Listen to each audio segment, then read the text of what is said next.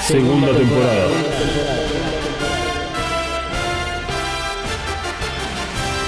The Reveal Series.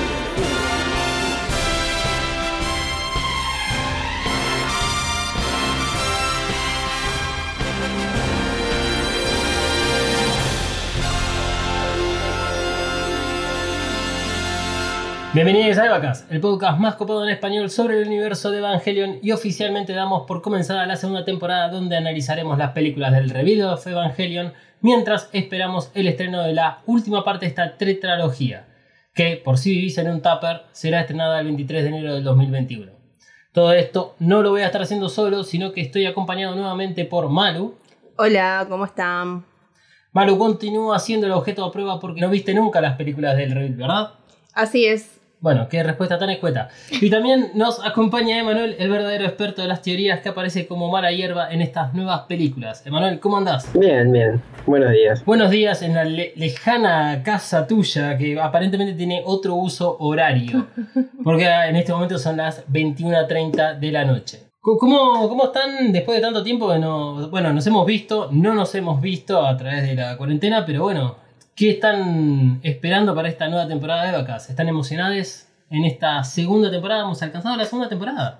Wow, sí, muy emocionada de volver a estar grabando de estas, entre comillas, juntadas con Emma también, que bueno, lo disfrutamos mucho, así que estamos expectantes y emocionados. Acá es cuando habla Emanuel. Ah, eh, sí, muy, muy contento de la nueva temporada. Zarpado. Wow, le logramos sacar un zarpado. Yo sí estoy este, bastante entusiasmado y por eso es que bueno, van a, van, a, van a notar y notaron ya que cambió un poco la forma en la cual este, ya se presenta esta segunda temporada y esto tiene que ver porque vamos a analizar estas películas de una forma diferente ya que no queríamos repetir la misma estructura que usamos en la primera temporada. Eh, por lo tanto, y ya que hablamos eh, sobre otros temas. Si no escuchaste el episodio anterior de Vacas y todavía no nos seguís ni en Twitter ni en Instagram, te avisamos que Evangelion 3.0 más 1.0 Thrice Upon a Time fue puesta nuevamente en camino y como decía hace algunos minutos ya tiene fecha de estreno confirmada que es cuando... El 23 de enero del 2021. Si no se acaba el mundo antes, ya Obviamente. sabemos cualquier cosa puede pasar a esta altura del año. Obviamente, o sea, no sé si estamos todos en condiciones de tatuarnos esta fecha. Yo yendo. ¿Sí? Ok. No sé, por las dudas, qué sé yo. porque- O si no, vamos a tener diferentes fechas tachadas en el brazo, por Oh, ejemplo. estaría buenísimo. Porque a esta altura realmente no hice la cuenta. No sé cuántas veces ya se aplazó esta película. Bastantes, como ¿cuán- tres o cuatro. Puede ser. Por lo menos dos este año sí. Porque iba a salir en junio y se, cance- se movió, después se canceló y bueno, finalmente salió la noticia del 23 de enero. Bien, entonces. Ya creo que hemos cerrado un poco el panorama de este bloque introductorio. Así que este es el último aviso. Recomiendo fuertemente que escuches el episodio anterior, si es que no lo hiciste aún, que tiene toda la información que necesitas conocer previamente para encarar esta nueva temporada de vacas. Obviamente ahí están las reglas de lo que se viene en estos nuevos episodios. Y por las dudas, repito que haremos análisis de las películas del Reveal sin compararla con el anime, pero cuidado que se nos puede escapar algún spoiler. Por lo tanto, si no viste el anime y no escuchaste la primera temporada de vacas, continúa escuchando este episodio bajo tu propio riesgo. Ahora sí, estamos todos acá y es momento de comenzar con el análisis de Evangelion 1.11 You Are Not Alone. Por lo tanto, le pedimos a Misato que nos indique el despegue y arrancamos. Nosotros vimos la versión 1.11. Es la edición en Blu-ray que tiene material extra y algunas imágenes modificadas luego de haber sido estrenada en los cines. Vamos con la introducción del análisis y el resumen de la película. Evacas cuenta con el apoyo de Coven Studio. Coven Studio. Maquillaje y nail art para todos. Desata tu magia entrando en tiendacoven.empretienda.com.ar. Pedí tus Present personalizadas y recorre la tienda virtual. Como oyente de Eva EvaCast tenés un 10% off en el checkout de tu compra utilizando el código KAORU. KAORU. Nagisa KAORU. K-A-W-O-R-U. KAORU. Kaoru. Visita tiendacoven.empretienda.com.ar y el Instagram arroba coven.estudio.ba. Coven Studio, Made in Hell. La promoción no incluye envío, válida para Argentina.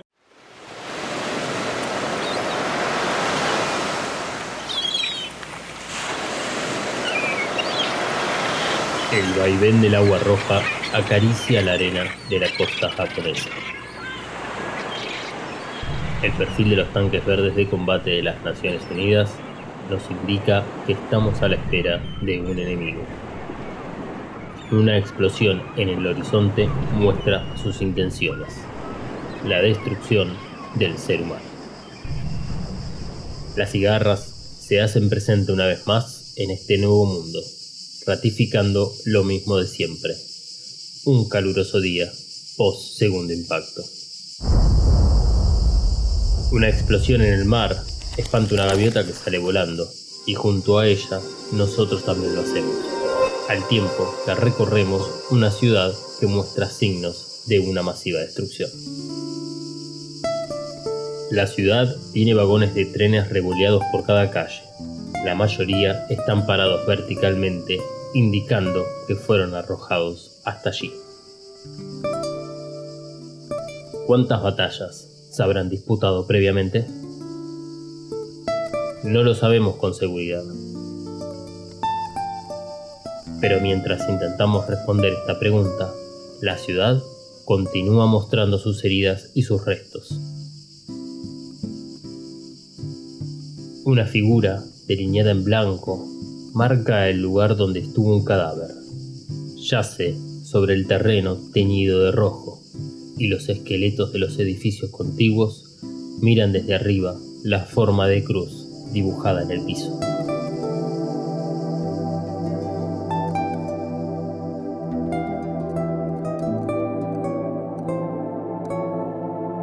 ¿Acaso existe un ser de semejante tamaño?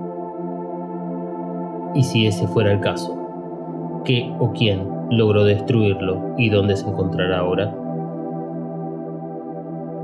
Seguimos sin saberlo, aunque podemos intuir que tal fuerza no parece pertenecer a la naturaleza, porque ella no destruye, sino que construye.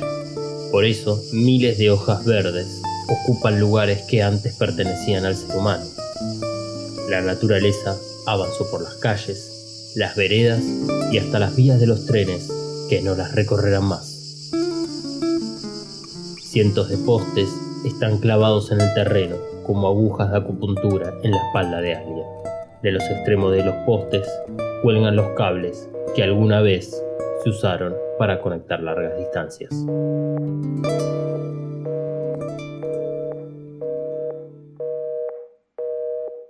Este es un escenario donde no hay conexión, donde no hay comunicación, donde todo está roto. Lo poco que queda de vida humana en esta apocalíptica ciudad, cruza la calle con su auto azul sin detenerse a ver el casco de un barco de proporciones gigantescas que está posado a lo lejos. Las luces amarillas de los semáforos son las señales que estábamos esperando. Algo se avecina. Algo está expectante.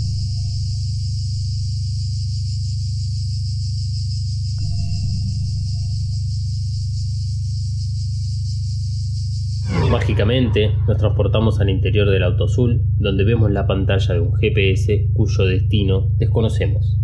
Pero también vemos el tablero del auto eléctrico que tiene un 25% de batería restante.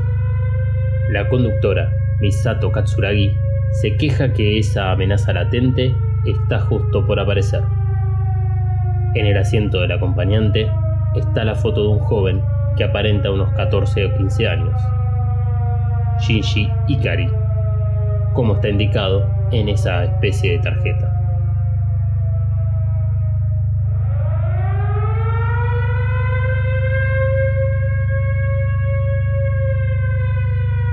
Y ahora conocemos el destino marcado por el GPS. Misato va en busca de Shinji, quien ocupará el asiento contiguo. Pero el tono de espera irrumpe la escena y una voz femenina le indica a un descorsentado Shinji que la llamada no podrá efectuarse debido al estado de emergencia actual. Shinji se da por vencido. Repasa los otros medios que probó para conectarse con la claramente demorada Misato. Su celular no tiene señal y las líneas de trenes y colectivos no funcionan. Agarra su valija y se dispone a buscar un refugio en medio de la solitaria calle, donde los autos fueron abandonados en medio de los edificios y del barco que simula serlo. Shinji mira a Misato en la postal que tiene en su mano y vemos la carta que ella le envió con la cita para que se encuentren. Pero algo le distrae y Shinji levanta la cabeza rápidamente para fijar su vista en el otro extremo de la calle. Una chica está parada en medio del asfalto y solo lleva su uniforme escolar. Remera blanca, por encima un vestido verde y un moño rojo alrededor del cuello. La chica de pelo corto celeste, rozando el gris, mira a Shinji sin moverse. Parpadea y la cámara hace un primerísimo primer plano del ojo rojo sangre de la chica. Unas aves despegan de un poste de electricidad cercano y Shinji se distrae por un segundo de la extraña chica. ¿Acaso fue un espejismo? ¿Fue real eso que vio? Pero Shinji no tiene tiempo para pensar. Las aves que volaron lo hicieron por una razón, y esa razón está a la vuelta de la esquina. Rápidamente los semáforos cambian a rojo y una onda de choque golpea el pecho de Shinji.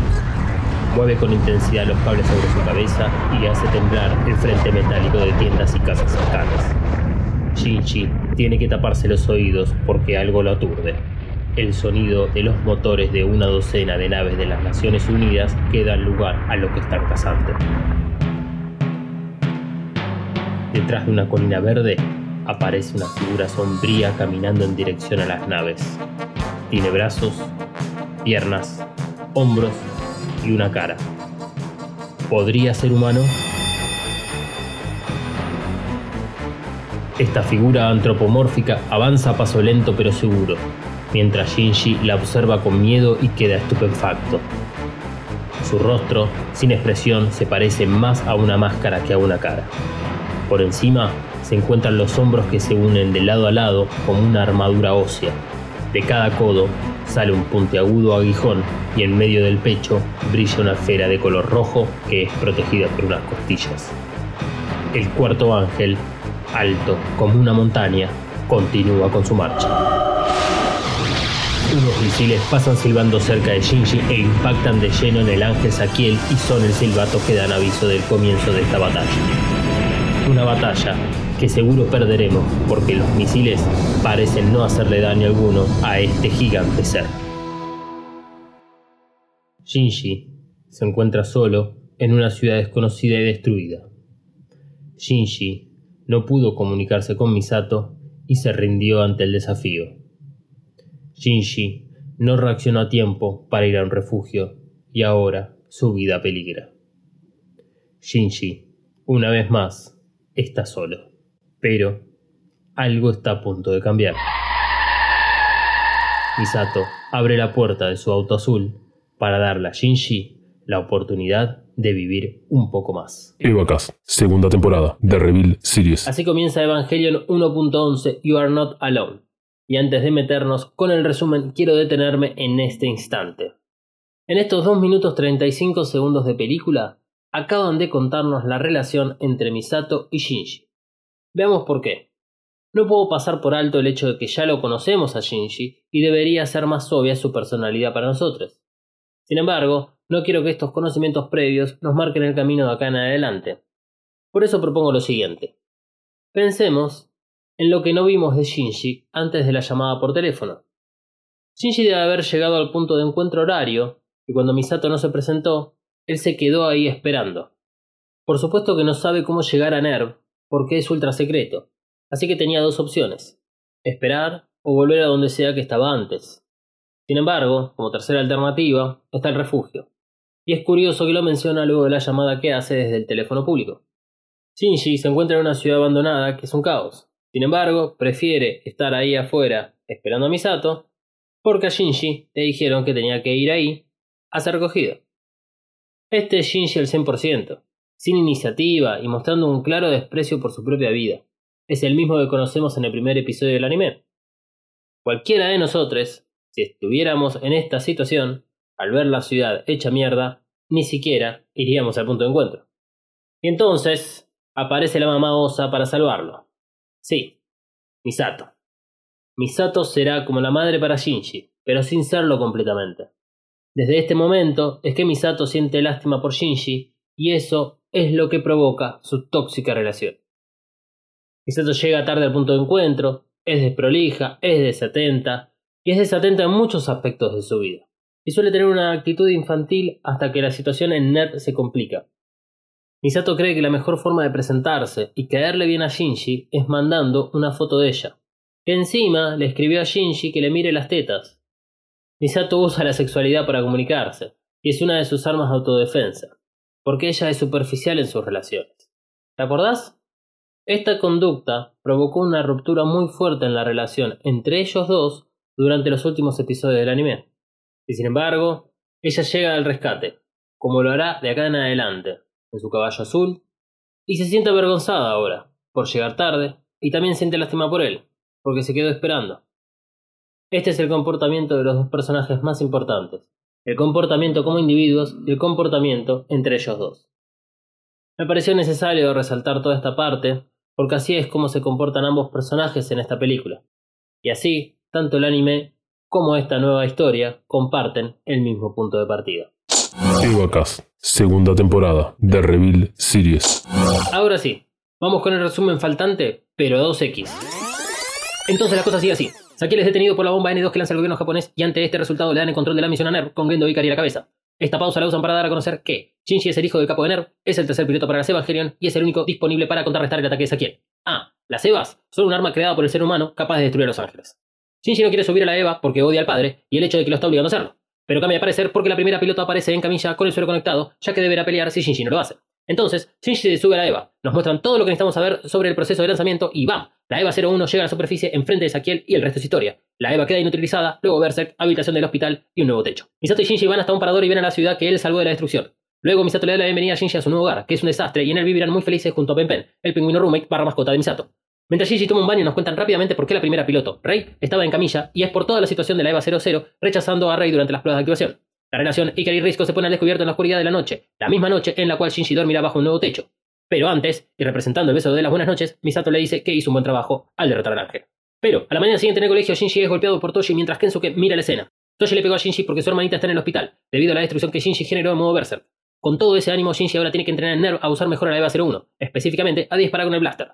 Toda esta operación supervisada por Risco, que luego se junta con su amiga Misato para hablar del dilema de erizo. O sea, por lo que en este momento está pasando Shinji al sentir el rechazo de sus compañeros de clase. Entonces, en la soledad de la terraza del colegio, Shinji es interrumpido por Rei, que le vino a avisar que tienen que rajar para NER porque hay un nuevo ángel en camino. Efectivamente, Yamshel llega a Tokio 3 y Shinji nuevamente sale al rescate. Shinji consigue la victoria pero con varias consecuencias. Durante la batalla tuvo que salvar a Toshi y Kensuke que se habían escapado de su refugio para ver la batalla. Shinji desobedece las órdenes de Misato y continúa con el ataque. La EVA 01 queda bastante dañada producto de la responsabilidad de Shinji. Misato se enoja mucho con Shinji y provoca su vida. Shinji pasa un tiempo solo, alejado de la civilización, hasta que decide volver. Shinji hace las paces con Misato y volverá a pilotar. Finalmente, Shinji le pega a Toshi en forma de retribución. Shinji ahora está un poco mejor adaptado a su vida en Tokio 3, pero un nuevo desafío se interpone en su camino, Ikari y la preferida. Shinji comienza a mostrar celos de la relación de su compañera respecto a su padre. Descubrimos que Rei tiene sentimientos para con Ikari porque la salvó durante las pruebas de activación de la EVA 00 y por ese gesto es que guarda los anteojos rotos del comandante. Y entonces llega el momento que todos esperábamos. El sexto ángel aparece monstruosamente en Tokio 3. El sexto fucking angel Ramiel is in the house. Esta bestia geométrica pone en coma a Shinji luego de un frustrado intento de ataque por parte de Nerd. Ramiel comienza a penetrar el suelo y no parará hasta llegar a las profundidades de Ner. Mientras tanto, Misato pone en proceso la operación Sashima que tendrá como objetivo juntar toda la energía eléctrica de Japón en un solo punto. El rifle de positrones que Shinji y la EVA 01 deberán usar contra Ramiel. Shinji despierta del coma y es llevado por Misato al Central Dogma, lo más profundo de Ner, con la idea de alentar a Shinji a pilotear su Evangelion. En Central Dogma se encuentra el verdadero motivo por el cual existe Ner, la protección de Lilith, segundo ángel y la gigante blanca crucificada en un mar del SL, que si es fusionada con un ángel, desencadenará el tercer impacto y por consecuencia la destrucción del ser humano. La hora llegó, Shinji está decidido y el ataque comienza.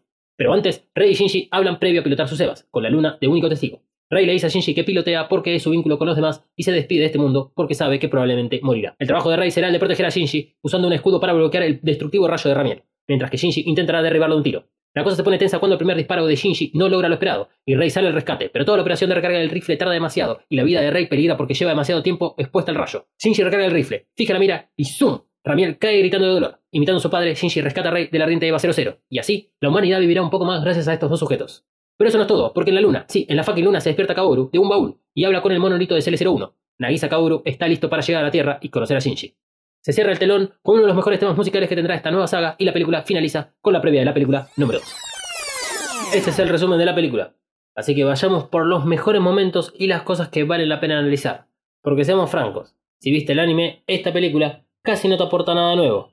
Eso sí, sin desmerecer la película, es un muy buen comprimido de los primeros 6 episodios del anime con el plus de Kaoru.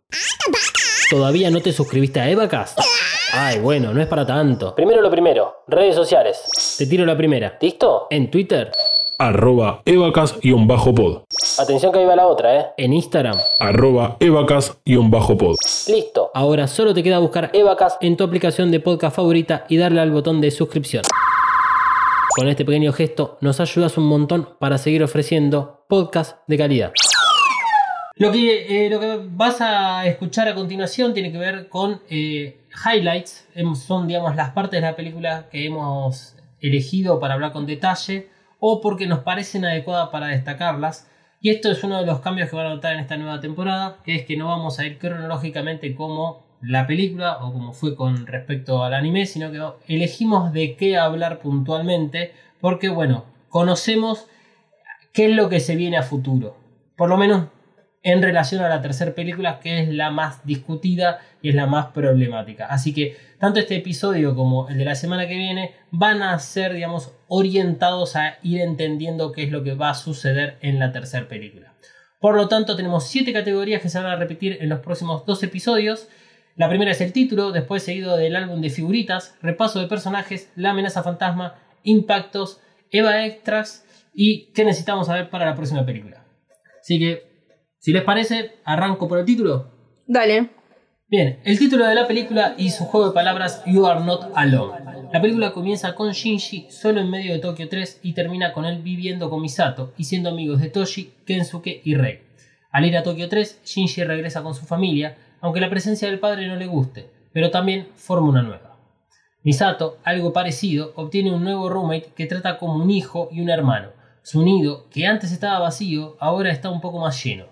Rey, si bien su historia no está tan desarrollada por ahora, nos deja bien en claro con esa sonrisa a pedido de Shinji que de acá en adelante no estará más sola. Los protagonistas de esta historia la comenzaron en soledad y la terminan unidos. Tal vez la conclusión de esto es media obvia, pero bueno, si estás solo y te abrís un poco a los demás, podés conocerlos y dejar de estarlo. Ahora sí, pasemos a la siguiente categoría. Álbum de figuritas. Tenemos un álbum de figuritas y varios paquetes sin abrir, aunque presiento que las figus que nos van a tocar son repetidas. Arrancamos por Eva 00. Se asemeja mucho a la del anime, pero ahora tiene más detalles en gris y en blanco, como a las piernas y en los brazos. Tras la batalla contra Ramiel, la Eva 00 quedará con daños severos en su armadura. Sin embargo, en la próxima película no veremos cambios en el diseño. Sobre el alma que descansa en su núcleo, nada sabemos y poco nos animamos a decir.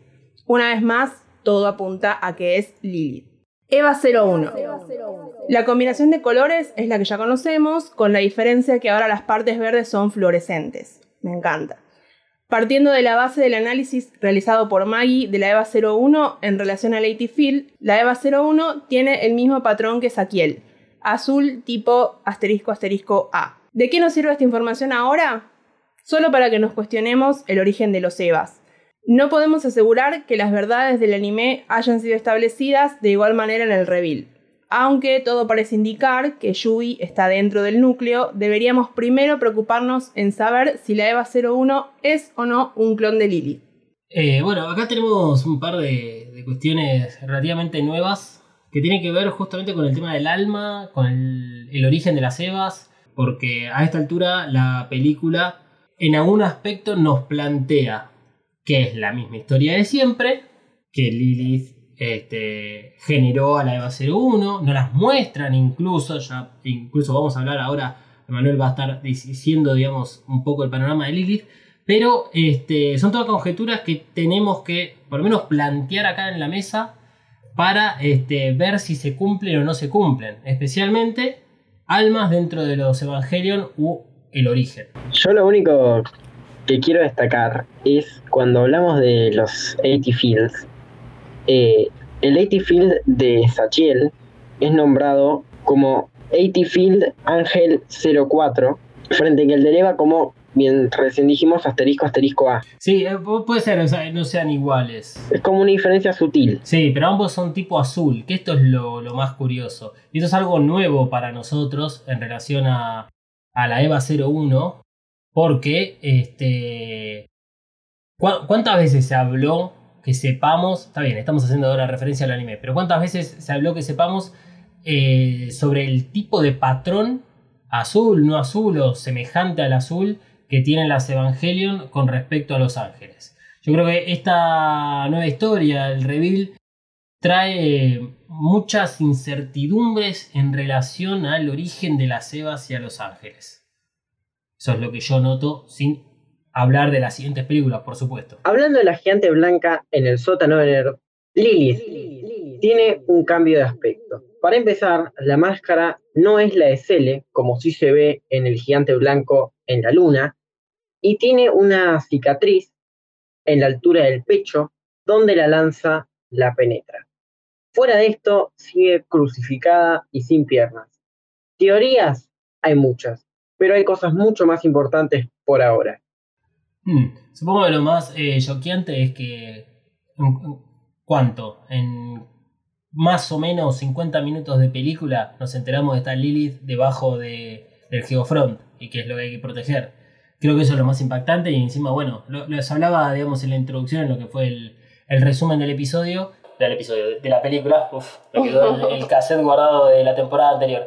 Eh, se hablaba ahí en el resumen de la película que, eh, bueno, va Misato, Misato conoce la existencia de Lilith y lo lleva a Shinji como para decirle, eh, loco, mirá, esto es por lo que vos estás luchando. Claro, además lo confirma como el segundo ángel y la causante del primer impacto, lo cual es importante. Que eh, creo que esto ya lo vamos a conectar con el, el ángel que primero vemos en escena, que se dice eh, exactamente eso, lo dice creo que Fuyuski se lo dice a, a Gendo, a Ikari le dice como, el cuarto ángel acaba de llegar, eh, pum. ¿Cómo es que saben todo esto? Creo que estas cosas son las que más impactan para aquellos que somos fanáticos del anime, que lo vimos muchas veces y cuando nos topamos con el reveal, que es este, esta información tan, tan poco misteriosa, pero a la vez muy misteriosa. O sea, es poco misteriosa eh, porque nos las pusieron en pantalla de entrada.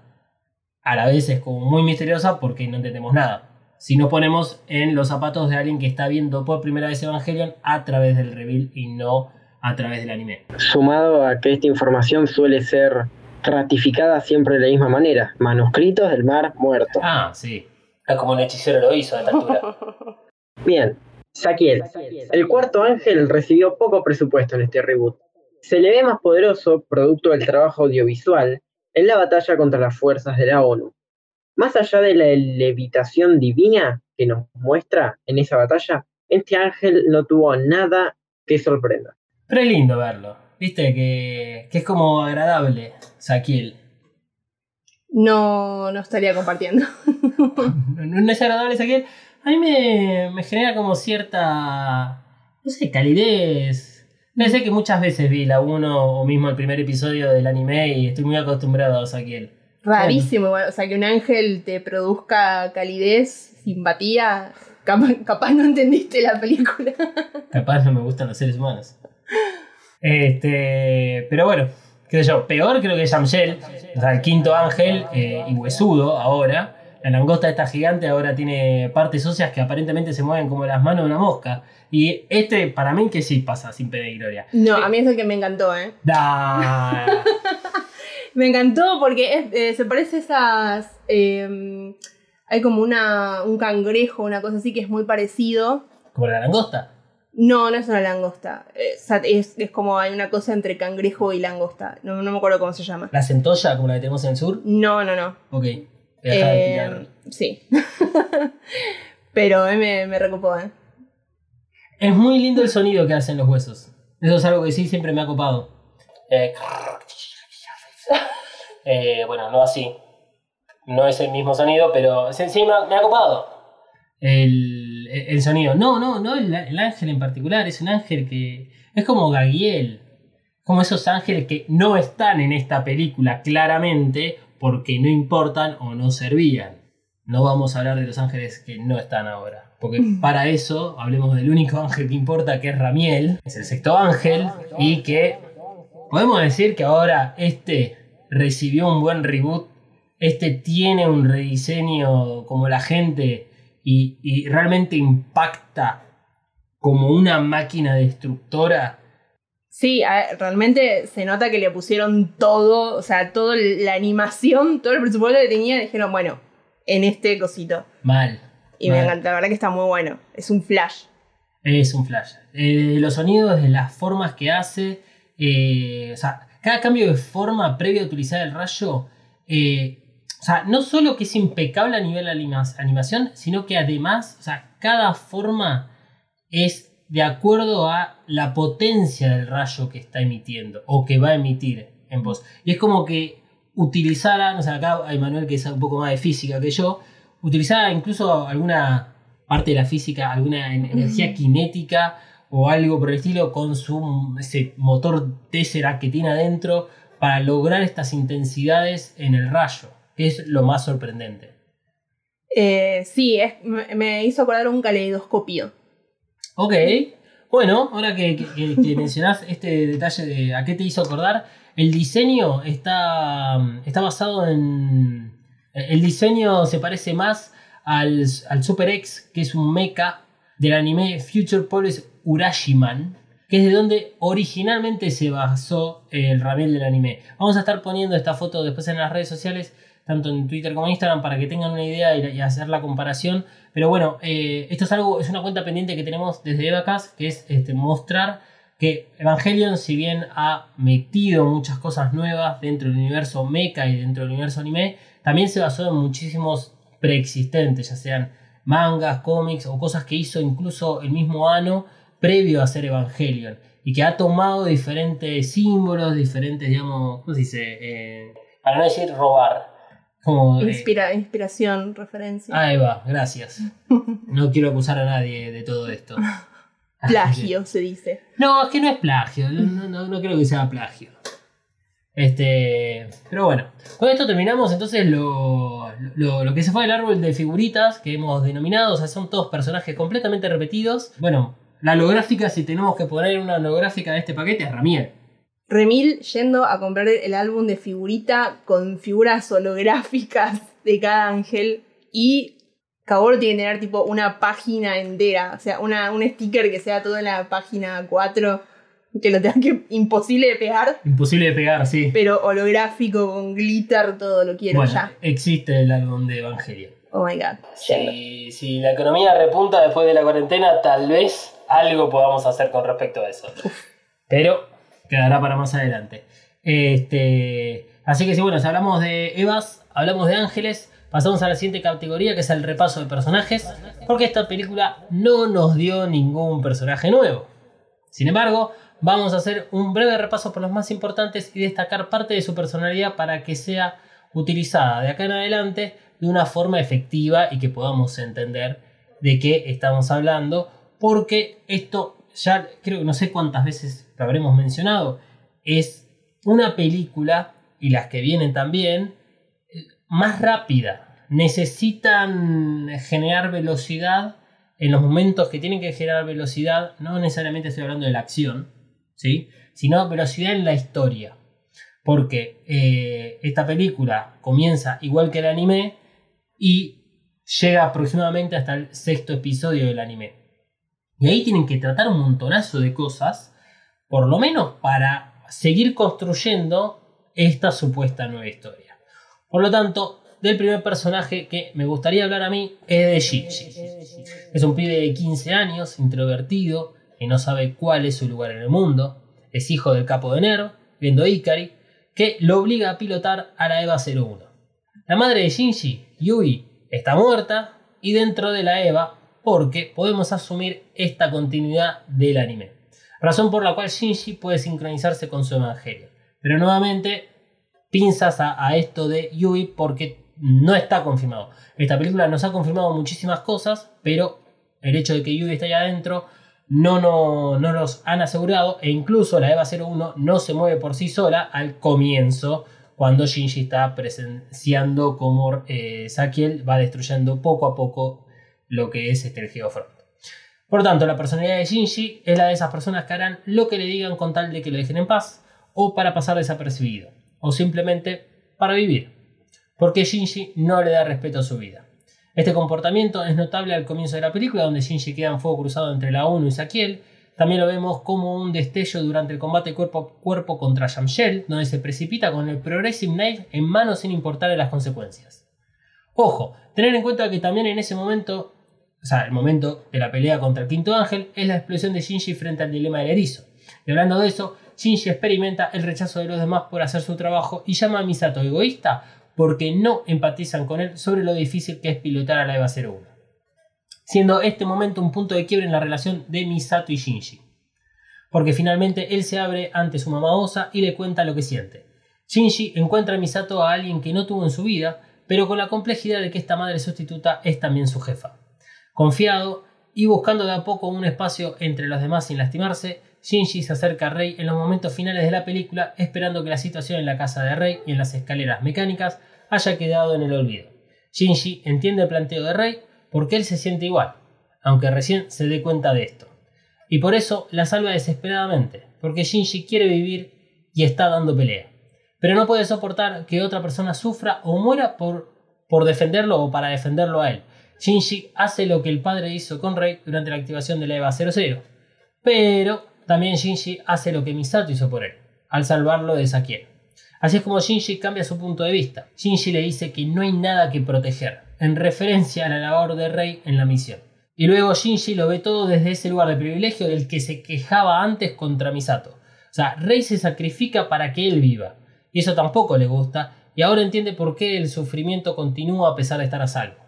Entonces, tal vez existe la posibilidad de que los demás sufran por él cuando él está arriba del EVA 01. Y ahí el círculo se cierra. Shinji será el principal eslabón de la cadena de acontecimientos de la segunda película. Veremos un Shinji más confiado, tendrá menos roces con Misato y tratará de tener una relación normal con Toshi Kensuke. Su relación con Rei irá echando raíces en vez de centrarse en los celos que siente por la relación que ella tiene con Ikari porque Shinji dejó esos celos de lado y su problema es que Rei le recuerda que el padre no lo ve como su hijo. Y por esto es que Shinji logra separar estos conceptos. Pero obviamente no todo será una película de Disney. Shinji tendrá que empezar a crecer y transitar su adolescencia en un mundo post-apocalíptico mientras lucha contra los ángeles y dentro suyo se debate el concepto de amor y la soledad. No quiero estar en los zapatos de Shinji. No, creo que nadie quiere estar en los zapatos de Shinji.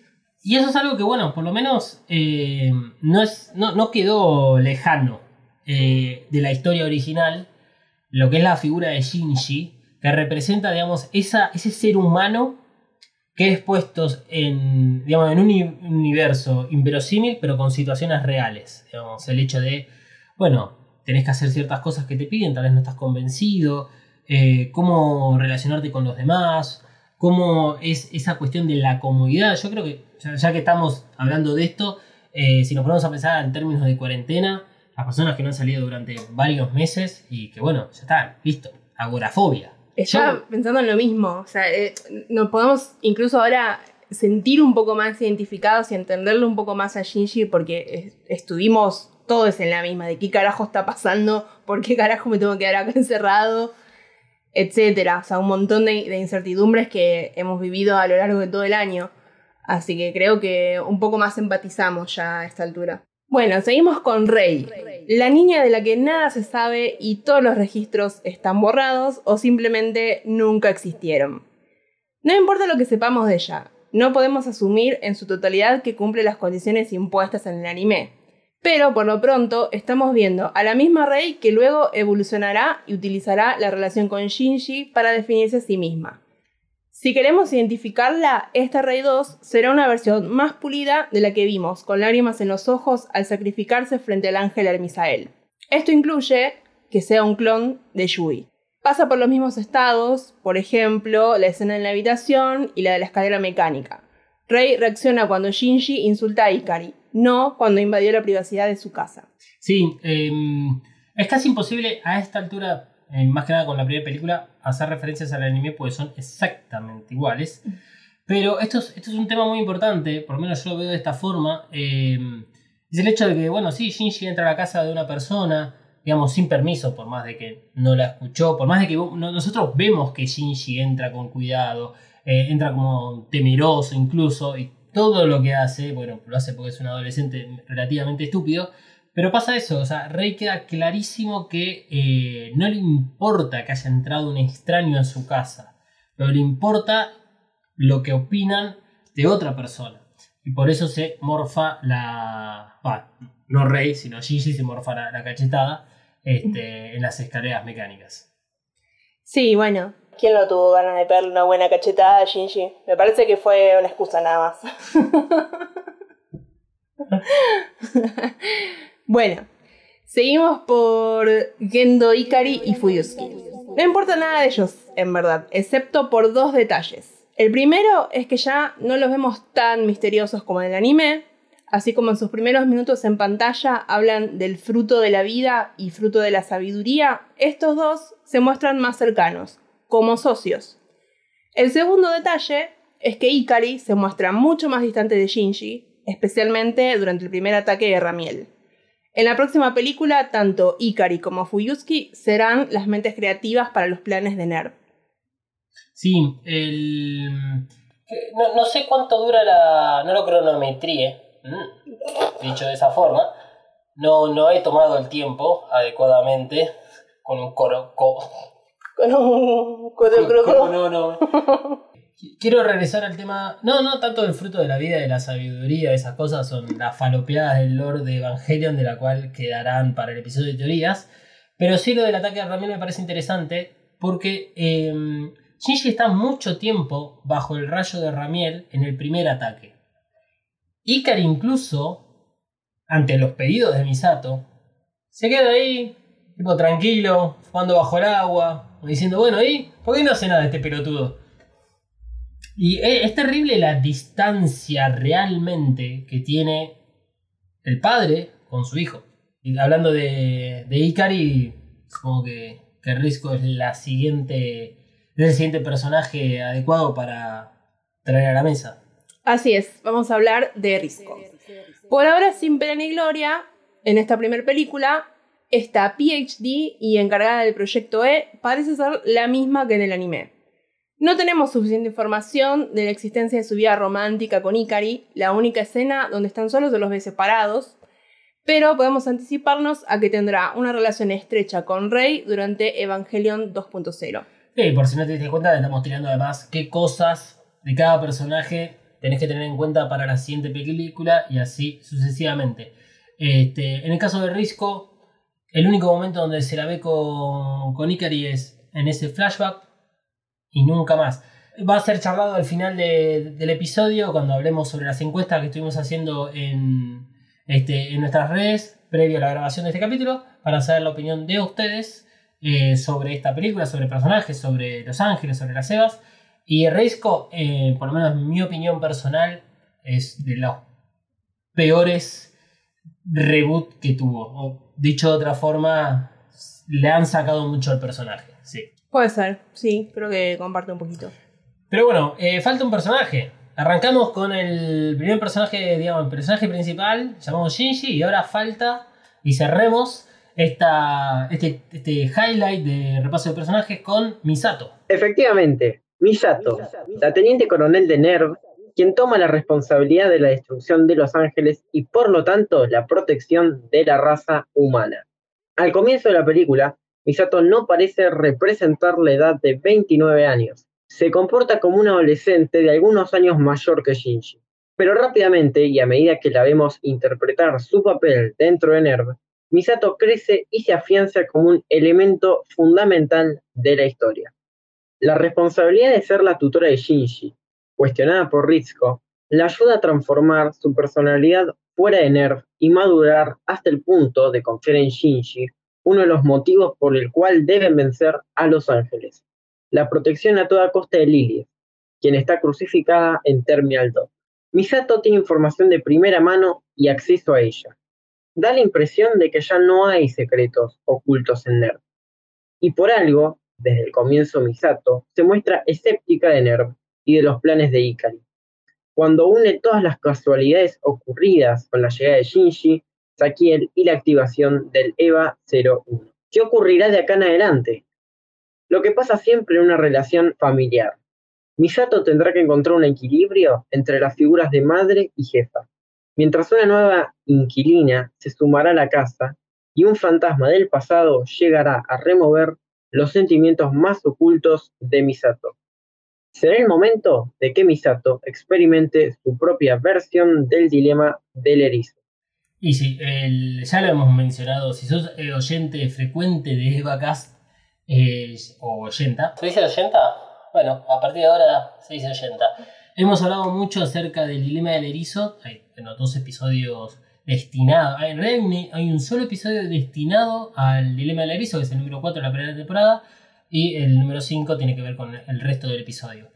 Eh, y varias veces mencionamos que eh, Evangelion pudiera llamarse directamente el dilema del erizo, porque constantemente cada uno de los personajes va este, transitando por esta etapa de su vida y yo creo, sabiendo obviamente qué sucede en la próxima película, Misato es una de las que más le pega, especialmente con lo que sucede al final. Pero no vamos a adelantarnos, es la mejor película de la historia. La vida se debería llamar el dilema, el dilema del erizo. Sí, ¿no? La vida, la vida en Argentina. Bueno, hemos terminado el repaso de personajes. No vamos a hablar ni en pedo, ni de Toshi, ni de Kensuke, ni del trío del puente, ni de Pempe, ni de todos esos porque... Ah, pobre Pepen. Sí, obvio, pero porque sinceramente no traen nada, ni siquiera nuevo, sino que no traen nada a la mesa. Y cuando, sí, por primera vez van a ver la segunda película, creo que van a entender hacia el final de por qué es que todos estos personajes casi que no importan. Bueno, continuamos entonces con los highlights. Highlights. Para eso no esperaba que te pase a vos, ¿eh? Continuamos entonces con los highlights eh, y vamos a seguir por la amenaza fantasma. Puede ser que este highlight no tenga mucho sentido para vos ahora, pero vas a tener que esperar hasta el próximo episodio. Bueno, vamos a hablar entonces de algo fantasmagórico. Las visiones del tren. A esta altura, las escenas de introspección dentro del vagón del tren no deberían sorprendernos. Y justamente es cuando Gigi pierde el conocimiento durante la batalla contra Sakiel que nos metemos en su cabeza por unos minutos. Aunque lo hemos tratado durante la primera temporada de Evacast, en la que analizamos el anime, lo volvemos a mencionar ahora. Las vías del tren, los trenes y sus vagones son todas analogías a la vida, al camino que realizan las personas. Significa movimiento, fluidez, cambio, transición. Por eso no es casualidad que veamos un vagón vacío que es impactado por la luz del sol, generando esa sensación de calidez de un amanecer, o lo que a vos te produciría Una un ángel. El vagón se enciende mientras escuchamos que Gendo Ikari define cómo serán los nombres de Elige. Si es nene, Shinji, y si es nena, Rei. Yui repite los nombres como solo una madre podría hacerlo, pero una risa tímida interrumpe el monólogo. Y ahora es la voz de Rei la que se escucha. Esa voz repite los nombres hasta formar el propio. Rei Ayanami. La luz del vagón se va en fade y la voz se materializa en una especie de rey con cara desquiciada y ojos rojos. Atención, se confirmará en la tercera película que el apellido de Yui es Ayanami, por ende, Gendo no tomó el apellido Ikari como pasa en el anime. Toda esta escena tiene un aire a nacimiento, desde lo literal al escuchar la elección de nombre para Shinji y la formación de Rei, y desde lo visual con el amanecer dentro del vagón. Este es el comienzo de Shinji, y el debate entre pilotar o no, entre hacer la suya o lo que los demás quieren. Por eso, cuando volvemos al vagón, durante el periodo que Shinji se encuentra en coma, luego del primer encuentro con Ramiel, Shinji plantea el siguiente caso. Me dicen que pilotee y lo hago, pero nadie me felicita. Más bien, todo lo contrario. Pilotando es la única forma en la que puede ganarse el respeto del padre y de otros. Si pierde una batalla, el mundo lo odiará. O peor, morirá. ¿Para qué fue a Tokio 3? Y la personalidad de Shinji florece en esta escena. Luego de cuestionar su comportamiento, el Shinji niño, ese que asociamos al momento en el que el padre lo abandona, aparece sentado frente a Shinji. No dice palabra alguna, sino que lo juzga en silencio. Shinji acepta que fue a Tokio 3 para encontrar un cambio, algo mejor, y se topa con una realidad muy dura. Su padre continúa ignorándolo. Lo obliga a trabajar para él poniendo literalmente el cuerpo y el alma. Shinji no recibe tratos especiales por ser quien es, ni mucho menos por ganarle a Los Ángeles. Todo lo contrario, es golpeado en el colegio por Toshi, es golpeado por Rei por hablar mal de Ikari, es vigilado constantemente por la seguridad de NERV, no es comprendido por Misato y ni siquiera el resto del personal de NERV. No queda claro qué tan consciente es Shinji en este momento sobre lo que pasó ante Ramiel. Hasta que Misato no dio la orden de explotar los cimientos, Shinji estaba siendo calcinado por el rayo ante la despreocupada mirada de su padre y a cambio Shinji es torturado por su subconsciente. Shinji no soporta que los demás lo odien. Obvio, todos queremos que nos quieran. Pero encima que él mismo se odie o se atormente por sus acciones, es algo que Shinji no tolera y no sabe cómo manejarlo. Y aparece de la nada, parada en medio del vagón, Rey, o lo que podría ser Rey. Está vestida como ella, se parece a ella, pero no lo sé. Es solo una sensación extraña. ¿Por qué está ahí? Esto ahora no tiene importancia. Lo que importa es que su intervención causa que Shinji cuestione su propia vida. ¿Por qué vivo? Y bueno, todo indica que seguirá viviendo. Porque no lo puede evitar. Recuerden, Shinji desprecia su vida, pero no tiene la voluntad de matarse. Pilotea la Eva para encontrar al padre y a Misato. Sin la Eva no lo quiere nadie. Si no pilotea, volverá a donde estaba antes, alejado del mundo, pero con el mismo dolor que ahora. Al menos así, seguirá luchando por el amor de los demás y por el propio. Shinji entiende que la única forma es pilotando a la EVA 01, aunque eso le cause mucho dolor. A Shinji la muerte no le importa, la necesita, pero solo quiere vivir en un mundo sin dolor. Sin el dolor que le causa el abandono del padre, sin el dolor causado por hacer lo que le dicen que haga, sin el dolor de no ser querido. En estas dos escenas, los creadores nos meten en la cabeza de Shinji para entenderlo y para que veamos su crecimiento. Shinji pide justicia, por eso tenemos la escena con Misato, donde le cuenta qué le pasa y donde pone condiciones. Shinji logra enfrentar sus temores. Qué duro todo lo que escribiste, Malu, ¿eh? Pero bueno, es un poco o sea, lo que sucede a lo largo de toda la película eh, hemos hecho mención, digamos, al caso del rayo de Ramiel, cómo lo calcina Shinji, cómo el padre no lo quiere, cómo, todo, cómo todos lo toman de punto en, algún sentido. Eh, y cómo él mismo va sufriendo, llegar a Tokio 3, que representa una ciudad nueva, un hogar nuevo, o sea, es... Yo creo que está bien manejada esta situación de la introspección en esta película. No sé si ustedes opinarán lo mismo.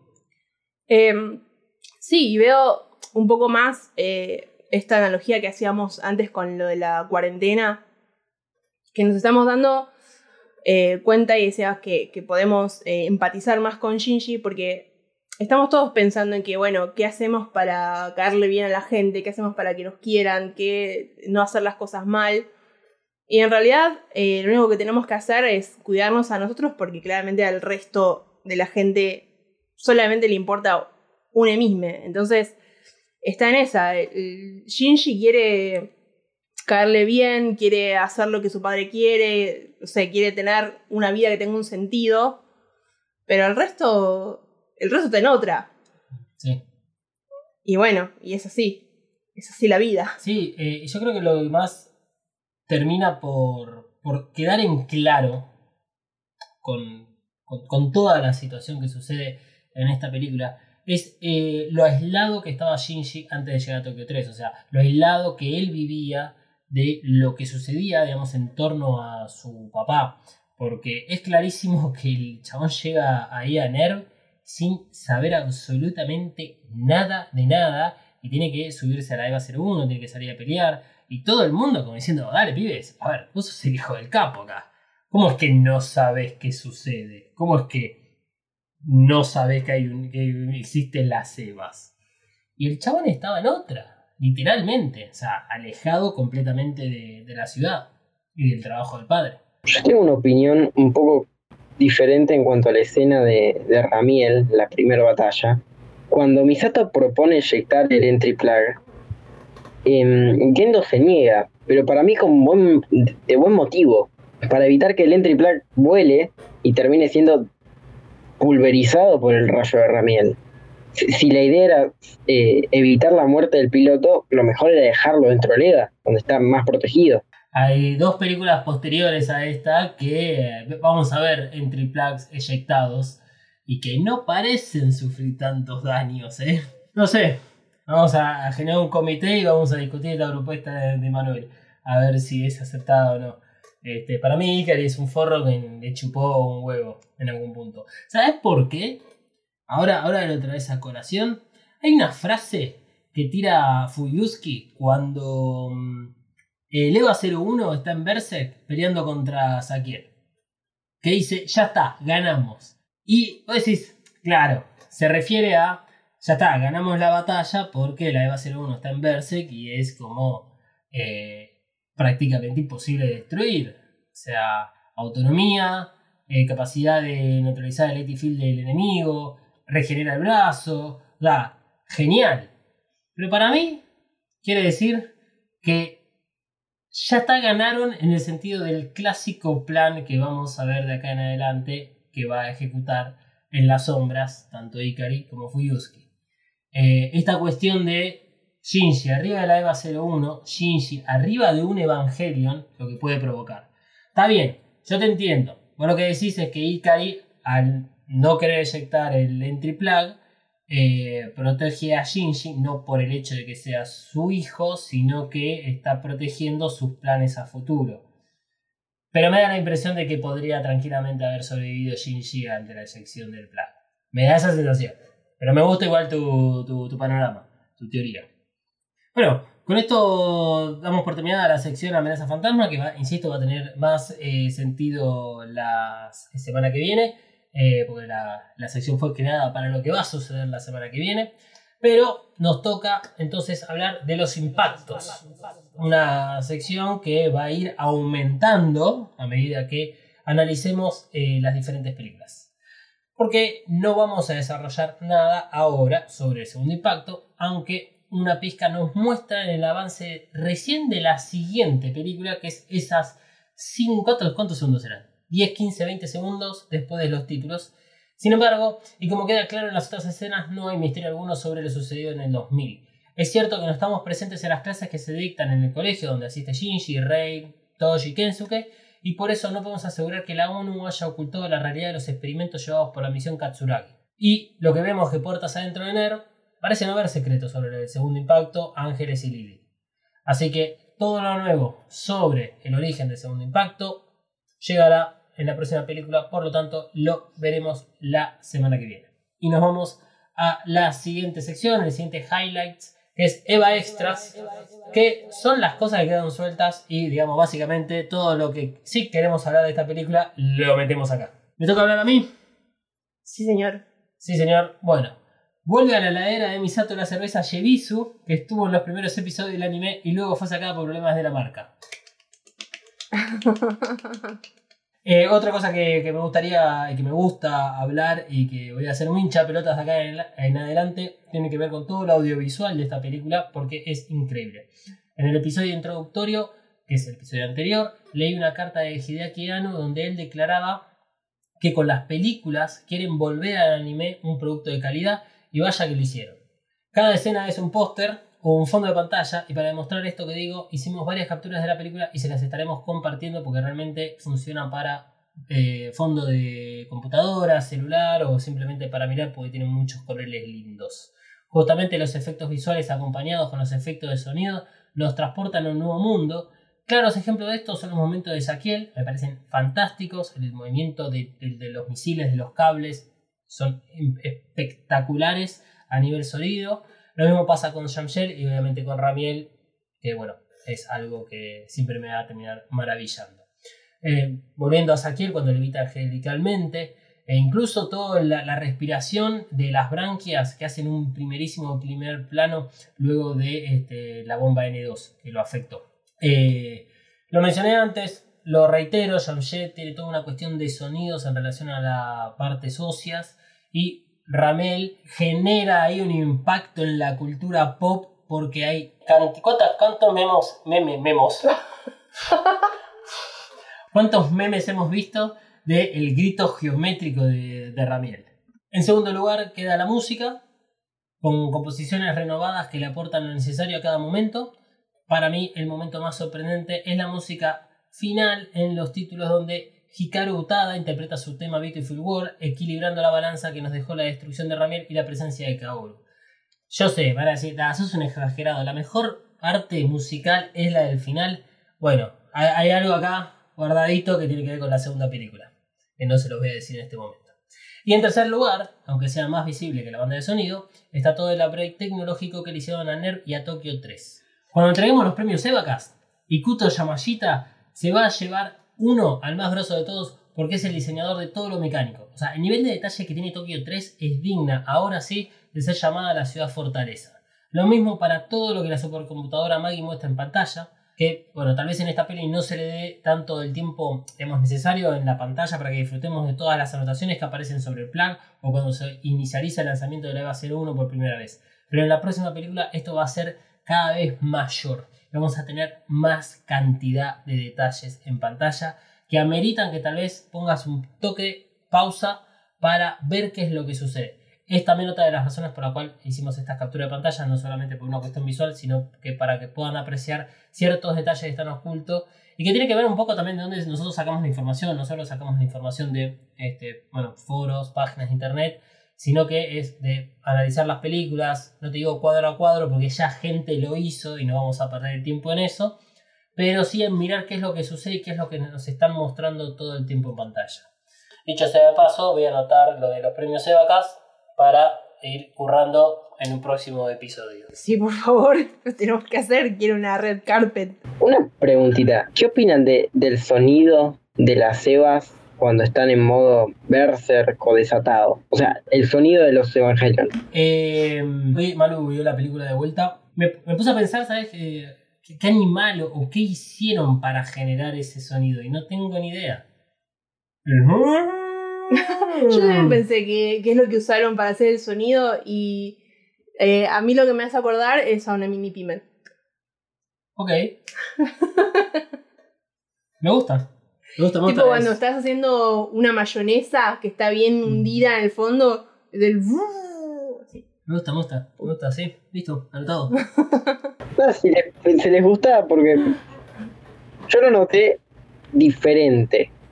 Nada más. Puede ser. Bien, ¿quién le sigue? Como bien comentamos en el principio de este episodio, tratamos de evitar toda comparación con el anime, hasta el momento donde es necesario otorgar el reconocimiento que se le merece. El anime es muy bueno, es tan fuerte que en esta película no cambiaron casi nada de los sucesos del mismo hasta el episodio 6 aproximadamente. Dicho de otra manera, querían comenzar una nueva historia partiendo de la misma base y lo lograron. Tengan en cuenta que la primera película tiene muchas escenas calcadas del anime que solo fueron retocadas. Si tenés una buena base de personajes y una historia sólida, puedes hacer lo que quieras.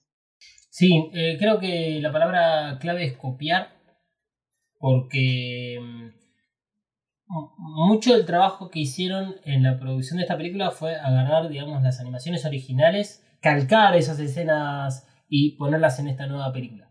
Este, así que la palabra copiar es, es tal cual, y por eso eh, coincido con lo que decías, o sea, es una historia muy sólida que eh, puede ser aprovechada de diferentes maneras y de muchas formas. Uno de los personajes que nos faltó hablar anteriormente fue de Pen Pen. De todos los cambios que le hicieron de la historia original, este debe ser el más controversial. Cuando Misato le explica al Shinji desnudo quién es Pen Pen, dice que lo tiene hace más de 15 años. Esto se debe a un error en el subtítulo, donde debería indicar que eran más comunes hace 15 años. Esto eh, se debe a una mala interpretación del japonés original. Aún así, tenemos un nuevo origen para Pen Pen. Eh, sí, bueno, por suerte tenemos a vos que sabés japonés eh, de forma natural y orgánica, que, que agarró, digamos, el, el guion, escuchó la película y dijo, pará, acá el subtítulo está mal. No, esto está confirmado posta. Eh, hay, hay, hay, complicaciones en relación al, a lo que es el japonés que, o sea, como cualquier idioma, una palabra puede significar muchas cosas y depende del contexto en el cual se lo dice. Eh, y gente que ha estudiado, digamos, los antiguos teólogos de Evangelion, que se ahí toman la comunión en los foros de Bagix, han, han demostrado que sí, hay una mala interpretación acerca de, del origen de Pen Pen.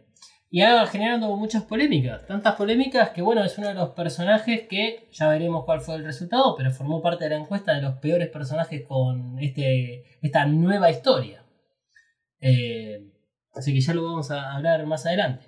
A mí lo que me importa ahora resaltar es esto que decía sobre el dilema del erizo, porque este, lo quiero dejar bien en claro, tal vez lo dije medio rápido, que en la primera temporada de Vacas, todo lo del dilema del erizo, y si querés entender bien, no solo a nivel psicológico, sino también eh, en relación a lo, a lo que sucede en Evangelion, te invito a que escuches el episodio número 4 y número 5 de la primera temporada de Vacas, que eh, hacemos mucho análisis, mucho hincapié en el dilema del erizo porque es, la, una de las piedras fundacionales de Evangelio. Bueno, cada vez que un ángel es destruido, vemos un arco iris que corona la victoria, mientras que el ángel pierde su forma física y solo queda su sangre. Como tumba se erige un rayo de luz terminado en cruz, característica que se repite en los rayos de poder. ¿Por qué son cruces? Porque les pintó. Les pintó, ok. Sí, sí. eh, bueno, es lo mismo que, de- que vimos en el anime y que dijimos desde un primer eh, instante. Es. Un hechicero lo hizo. un hechicero lo hizo o directamente olvídense de toda la simbología judío-cristiana que está ahí, que está dando vueltas, que tiene sus fundamentos de alguna forma, pero que realmente no importa mucho y que no hace una gran necesidad de entender por qué este cambio o por qué es que se destruyen de esta forma. Lo que sí vamos a notar acá en adelante es que hay una repetición de estos comportamientos. A todos los ángeles van a morir de esta forma. Por eso es que queda bien en claro cuando eh, Ramiel recibe el primer impacto del rifle de positrones que Ramiel no muere. Misato se la morfa esa. Pero este, una vez que sí, efectivamente, el, el rifle de positrones es disparado correctamente y impacta en el núcleo de Ramiel, Ramiel pasa exactamente lo mismo. Se dice, termina por disolver en ese gigantesco mar de sangre con la cruz que ocurre dentro de Geofront, la cruz no afuera, y aparece el, de lejos ahí el, el arco iris hermoso. Bueno, otro detalle es que el reproductor MP3 de Shinji ahora está del 25 al 26. ¿Qué tenés para decir, Emanuel, sobre esto? Eh, es muy curioso. Más que decir que está del 25 al 26, solamente lo vemos reproduciéndose cada vez que se nos enfoca en el tema 25 y 26. Como queriendo demostrar que Shinji no quiere avanzar. Pero hay una cosa curiosa y es que siempre tarda un poquito más en retrocederlo a medida que avanza la película. Primero, primero lo retrocede a la hora 16 minutos y 3 segundos. Después a la hora 16 y 4 segundos y después a la hora 16 y 5 segundos. Ok, bueno, eh, eso nunca lo noté. Me parece un montón. Yo lo noté anoche. Igual Qué, loco eso. Eh, bueno, te invito a que hagas unas hermosas capturas de pantalla así los compartimos en las redes de, de EvaCast. Bueno, lo último y para cerrar ya eh, esta categoría llamada Eva Extras es el dato que me gusta dar porque bueno, demuestra el impacto de Evangelio en la sociedad japonesa, es que en marzo del 2011, tras el tsunami que destrozó Japón producido por un terremoto cerca de sus costas, dañó severamente una planta nuclear y muchas áreas de Japón fueron afectadas por corte de energía. Usuarios de Internet lanzaron una campaña online para conservar la energía usando el término Operación Yashima en homenaje obviamente a todo lo sucedido a partir de este, la llegada de Ramiel a las costas de Tokio 3. Así que, este, bueno, eso es- siempre, es algo que, que me encanta. O sea, realmente Evangelion como Pokémon, como Hello Kitty, son eh, muy parte de la sociedad japonesa. Vamos a la última, al último highlight, el número 7, que se llama ¿Qué necesitamos saber para la próxima película? Con esto vamos terminando el episodio de hoy. Todo lo que necesitas saber para la próxima película, pero sin spoilers. En la próxima película va a ser importante prestarle atención a la relación entre Shinji y Rei. No es una relación romántica, es una relación entre dos personas que se van haciendo amigos. Por otro lado, Evangelion 2.0 trata sobre el pasado. De esto vamos a hablar mucho más a fondo en el próximo episodio. Tendremos más información sobre el segundo impacto y además sobre personajes que regresan, como es Asuka y Kashi. Y en los segundos finales de esta película vimos al personaje creo yo más amado en este podcast, es Kaworu, en la luna, donde, bueno, está hablando ahí con Kill de cosas que nosotros no entendemos. Eh, hay un montón de teorías sobre lo que hablan, sobre las nueve cajas que se ven, sobre el gigante blanco.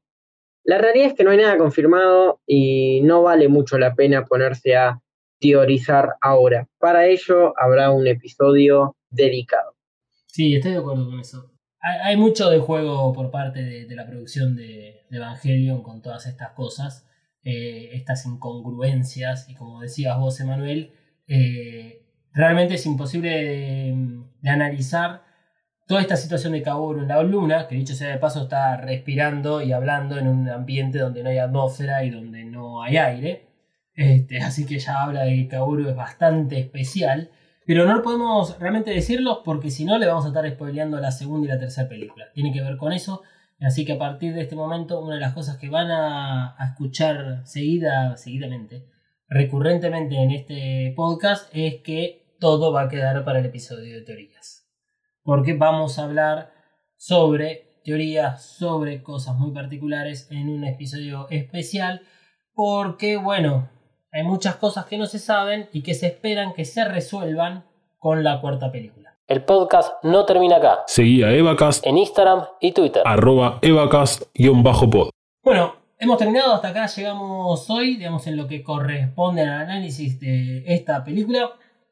Este, sé que tal vez puede parecer medio extraño, ya se ven acostumbrando a este, este nuevo formato, esta nueva forma de que vamos a ir contando Evacast episodio a episodio. Pensamiento sobre la película, por lo menos de mi parte, es una película que vale la pena ver, es una linda película para ver, es una película que si estás muy acostumbrado al anime puede ser que te suene un toque redundante, me pasa lo mismo.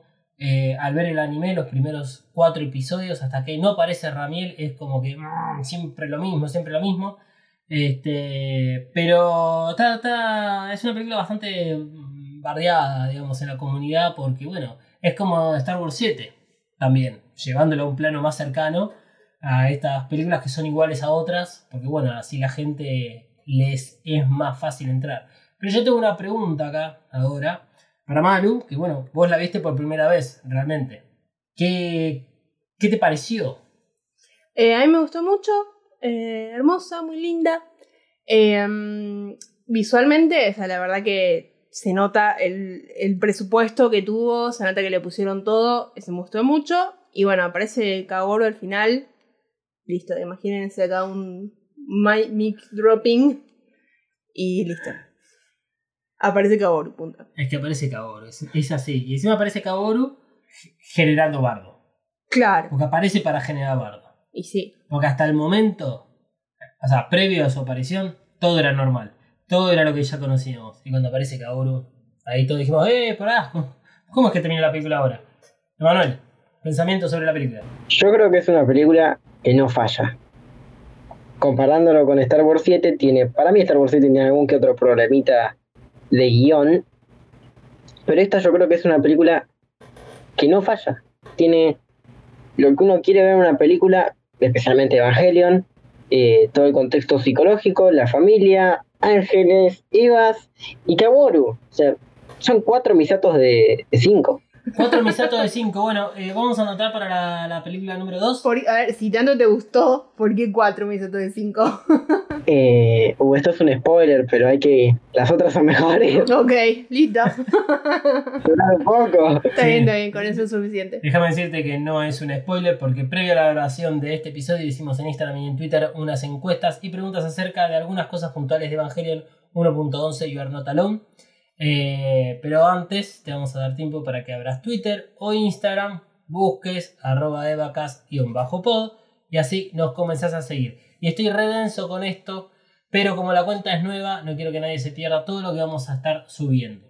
Ahora sí, vamos con las todas las preguntas, encuestas y cositas que fuimos poniendo de a poco en, este, en Twitter y en Instagram, que tienen que ver con, bueno, en parte con lo que hablamos hoy y el puntaje que le vamos a dar a esta película.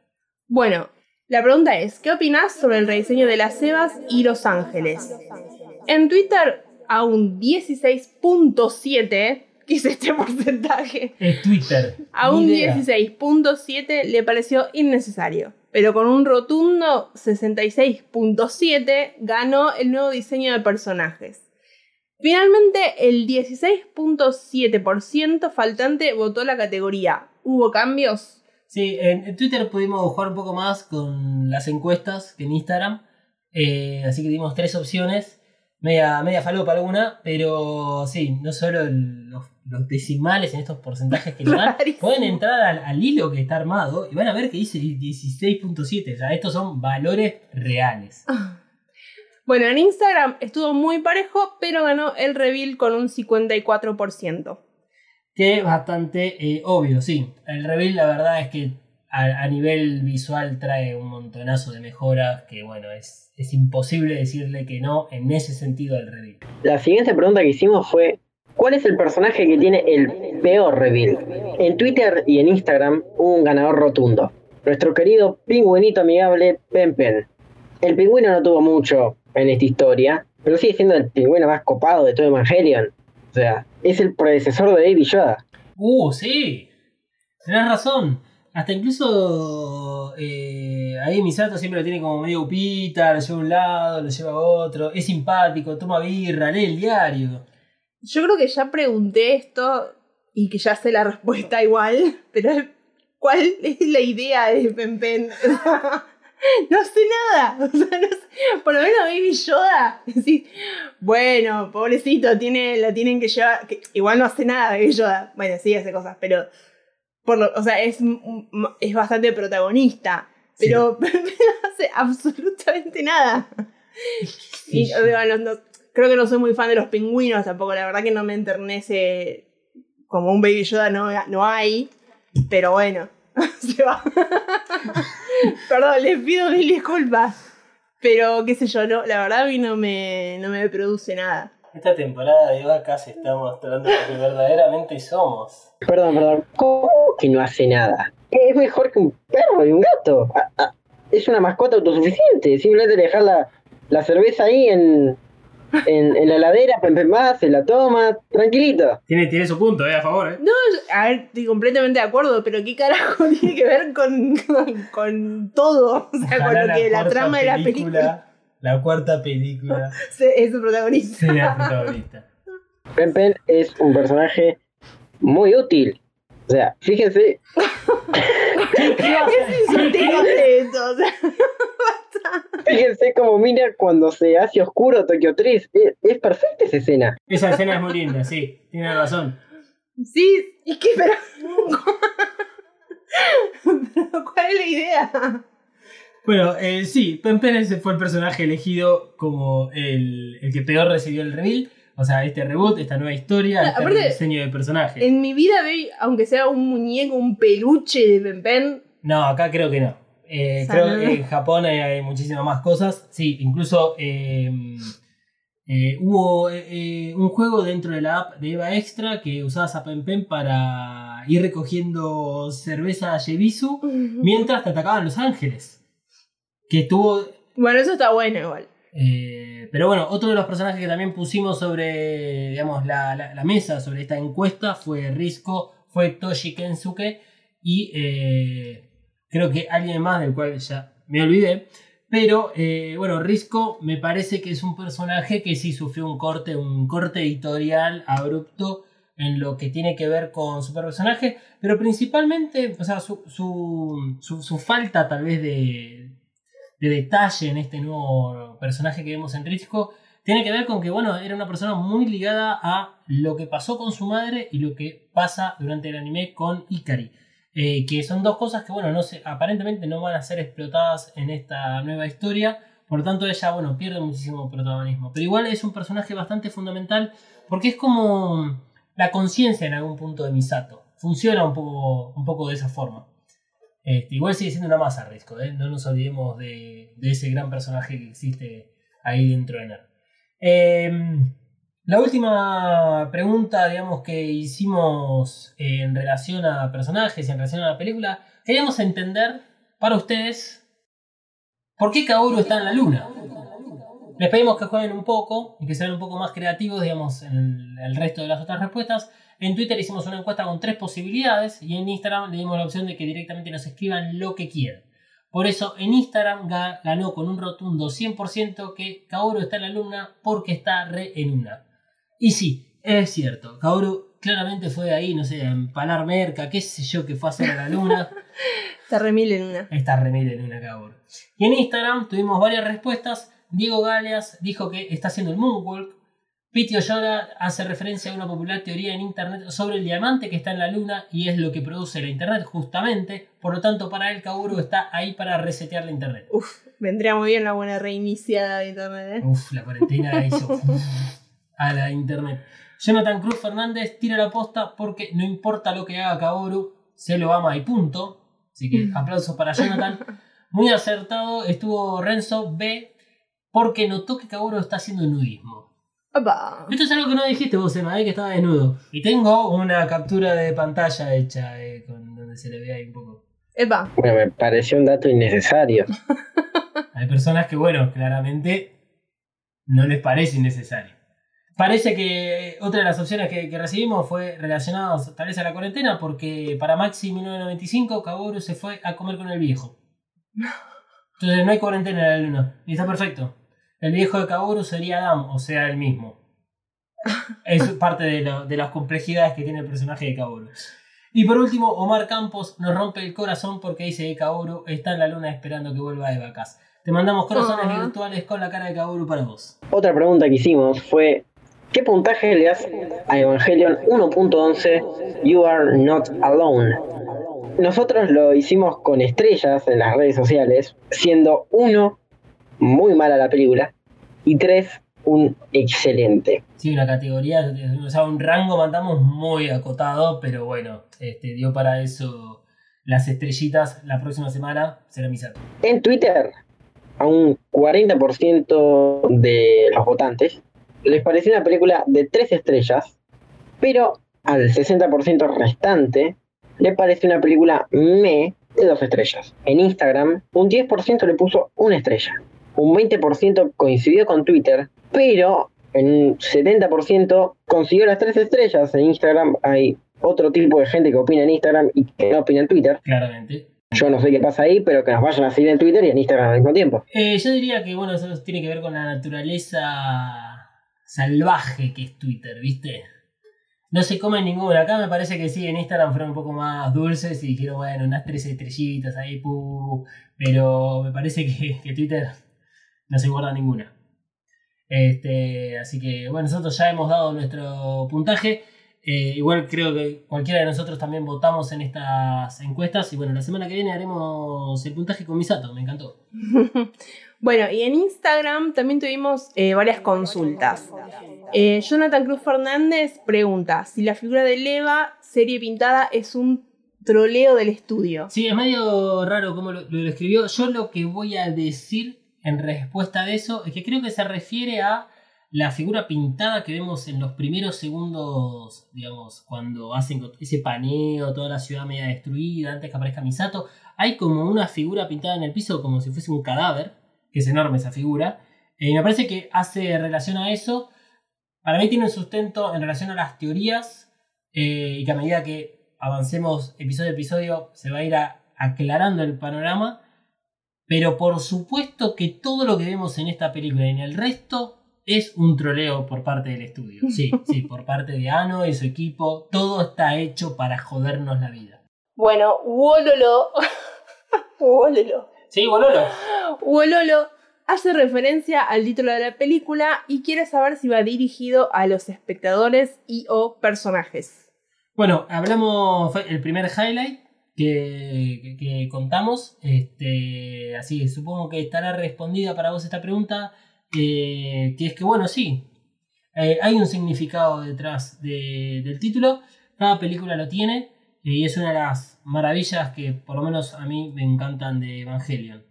Maxi1995 nos pregunta si ¿Soy yo o parece que todo el reveal está hecho sobre la marcha? Y agrega, ¿por qué hay cosas sin sentido? Same, amigo, sí. Y sí. Biggest easy ever. Claro, co- cosas sin sentido siempre. eh, porque bueno, es la, la naturaleza de Evangelion. eh, no, no creo que en particular la, la 1 haya sido hecha a la marcha. Eh, la tercera puede ser que, que haya tenido ahí un. Es una palabra rara, menjunje.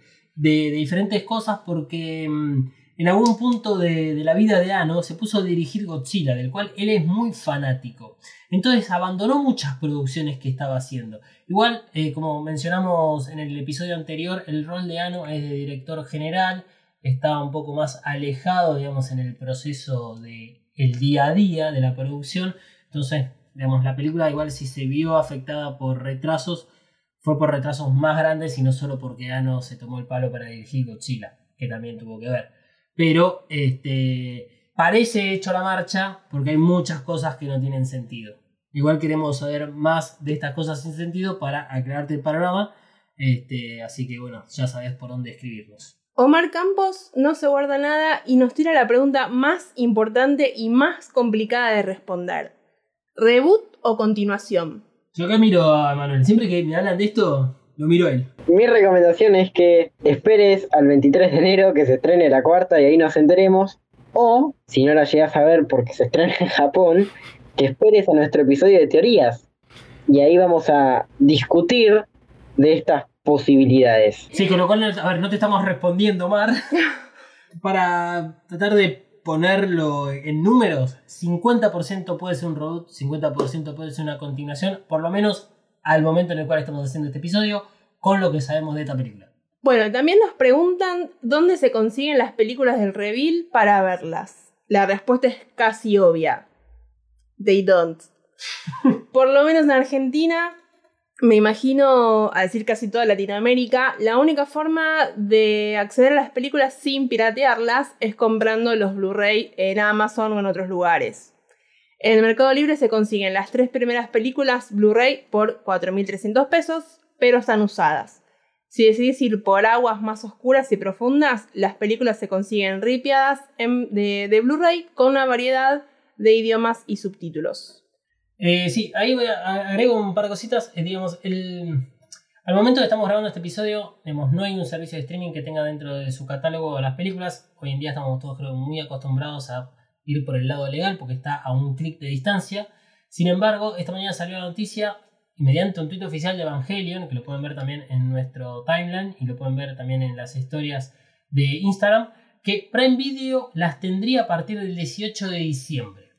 O sea, la 1, la 2 y la 3 del reveal estarían en Prime Video. Pero no sabemos si será una a cuestión worldwide o restringido a ciertos países. En Twitter nosotros arrobamos a, Prime eh, Latinoamérica para que nos ayuden y respondieron de que no tienen detalles. Así que bueno, será cuestión de esperar. Sabemos que Vacas es escuchado en muchos países y por eso te pedimos que nos ayudes a ayudarte. Si en tu país tenés Prime Video y las películas están en el catálogo, arrobanos en Twitter o en Instagram, así distribuimos las buenas noticias. Para cerrar este tema, es raro que Netflix no figure como el principal servicio de streaming para estas películas, ya que cuenta con el anime y las dos películas siguientes. Y hablando de Netflix y anime, también recibimos una consulta acerca de nuevos oyentes de Evacas que quieren descubrir Neon Genesis Evangelion. No podemos estar más orgullosos de vos que te quieras sumergir en este hermoso universo. Por eso te avisamos que en Netflix podrás encontrar el anime, los 26 episodios y las películas Death and Rebirth, Death True 2 y End of Evangelion. Todo esto corresponde episodio a episodio con la primera temporada de Evacast, que la puedes escuchar cuando quieras y donde quieras desde cualquier aplicación de podcast. Y bueno, lamentablemente ni Netflix ni Prime Video nos están auspiciando, este, eh, pero bueno, pero nosotros queremos que la gente vea Evangelion. Así que bueno, si alguno de ustedes es el hijo del capo de Netflix o de Prime Video, después le paso el mail. O el, ahí. directamente el capo, porque O el capo, bueno, si sos el capo, después te paso el CBU y arreglamos por ahí. Este, tiro unos avisos parroquiales, ya hemos terminado, digamos, con los mensajes de nuestros queridos oyentes y oyentas, ya que inauguré esa palabra. Eh, que es que, bueno, sigan nuestras redes porque vamos a continuar subiendo cosas para conocer tu opinión sobre las películas del reveal, obviamente. Además de comunicar las novedades que sigan surgiendo, porque a medida que nos acercamos a la fecha del estreno de la cuarta película, cada vez salen más cosas. Vamos a tener un episodio único y especial destinado a todas las teorías, las que tienen sustentos, las que son cualquiera y las que dan vueltas por internet. Pero para esto habrá que esperar a terminar con el análisis de las tres primeras películas. Esto es una condición necesaria porque si no, realmente va a ser muy complicado de entender todo lo que sucede acá en adelante. Tendremos también unos episodios encargados de comparar el anime y el reveal para saber si realmente estamos viendo o no una nueva historia. Y por supuesto, todo esto será mientras esperamos el estreno de Evangelion 3.0 más 1.0 Thrice Upon a Time. Por último, pero no menos importante, metemos el PNT de Coven Studio porque queremos agradecer el apoyo que nos está dando para la producción de esta nueva temporada. Por lo tanto, en el próximo episodio analizaremos Evangelion 2.22 You Cannot Advance. Hemos terminado. Después de una maratónica sesión como el Congreso Nacional ha estado en estos últimos meses sesionando, nosotros también nos sumamos ahí a la virtualidad porque Manuel está lejos, lo tenemos en su casa. Bueno, Manu y yo vivimos juntos, pero este, hemos terminado el episodio de hoy. No sé si les queda algo por decir. Si quieren, damos nuestras redes personales para que nos sigan, para que nos hagan preguntas puntuales o para que vean la foto de gatitos que solemos subir. En el caso de Manuel no sube nada. Pero bueno, si me quieren seguir a mí, arroba dalma-nddg, tanto en Instagram como en Twitter y en todo el resto de las redes sociales existentes, estoy así. Bueno, a mí me pueden seguir en Instagram, mariana.flores.coven. Lo tuve que leer porque no me acuerdo mi Instagram. Eh, no me sigan en. Bueno, síganme en Twitter, pero la verdad es que no lo uso. Y tampoco me acuerdo el usuario. Así que bueno, un besito. Ah, excelente. Y Manuel, sin cero presión, si vos lo querés dar tus redes, no las des, no hay ningún problema. A mí me pueden encontrar en Instagram y en Twitter como arroba katsuragi399. Ojalá algún día tuitees o pongas algo para que valga la pena. Será hasta la semana que viene. Evacas cuenta con el apoyo de Coven Studio. Coven Studio. Maquillaje y nail art para todos. Desata tu magia entrando en tiendacoven.empretienda.com.ar. Pedí tus Present personalizadas y recorre la tienda virtual. Como oyente de Eva EvaCast tenés un 10% off en el checkout de tu compra utilizando el código KAORU. KAORU. Nagisa KAORU. K-A-W-O-R-U. KAORU. Visita tiendacoven.empretienda.com.ar y el Instagram arroba coven.estudio.ba. Coven Studio, Made in Hell. La promoción no incluye envío, válida para Argentina. Evacas es un producto fabricado 100% en los headquarters de Mothercaster Media ubicados en Saavedra 3. Si querés tener tu propio podcast o ya tenés uno, descubrí mothercastermedia.com. Elegí el servicio que mejor se adapta a tus necesidades y objetivos. Producción, mentoría, cursos, edición y más. Busca arroba Mothercaster en tu red social favorita y no te quedes afuera. Mothercaster Media. Transforma tus ideas en podcast.